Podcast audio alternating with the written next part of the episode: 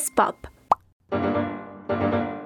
WandaVision es la serie más cara de la historia, con un presupuesto de 25 millones de dólares por episodio. Game of Thrones en su momento más caro fueron 15 por episodio. A partir del 7 de febrero, la serie más vista en el mundo según Forbes, con una calificación de 9.5 en la plataforma de crítica Rotten Tomatoes, tiene por protagonista a Wanda Maximoff, personaje secundario de las películas de Marvel, una poderosa mujer que puede desde mover objetos sin tocarlos hasta crear realidades alternas.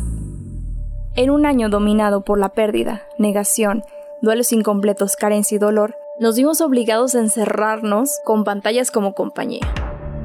Y ante una súbita pérdida masiva que no deja lugar a funerales, muchos recurrimos a las series, a las películas, para distraernos de la abrumadora realidad. En una situación macabramente similar se encuentra la protagonista de WandaVision, quien cegada por perder el amor de su vida, Vision, crea un mundo basado en las sitcoms, estos programas gringos cómicos cuya característica principal es que al final todo está bien. En ese universo televisivo, ellos pueden vivir juntos, porque en la vida real ni siquiera le fue permitido tener un cuerpo que enterrar.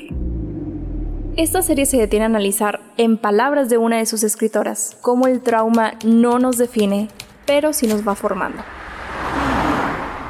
La dificultad de lidiar con la pérdida y el infantil pero fuerte deseo de regresar a como las cosas eran antes.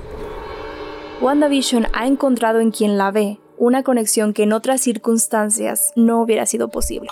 Este reciente producto de Disney Plus ha permitido a más de una persona entender mejor la pérdida. Desde luego el programa no equivale a terapia, pero el que alguien nos cuente, aunque sea en una historia ficcionada, algo parecido a lo que estamos viviendo, nos puede ayudar a combatir la soledad propia de estas vivencias. La serie más cara de la historia ha dejado millones de fans que la examinan en artículos, videoensayos, publicaciones de Facebook y tweets que hacen llegar al equipo de guionismo para agradecer la forma en que este programa retrata y refleja el duelo, permitiéndoles comprender mejor las situaciones que les rodean, situándolos un pasito más cerca de asimilar esta realidad.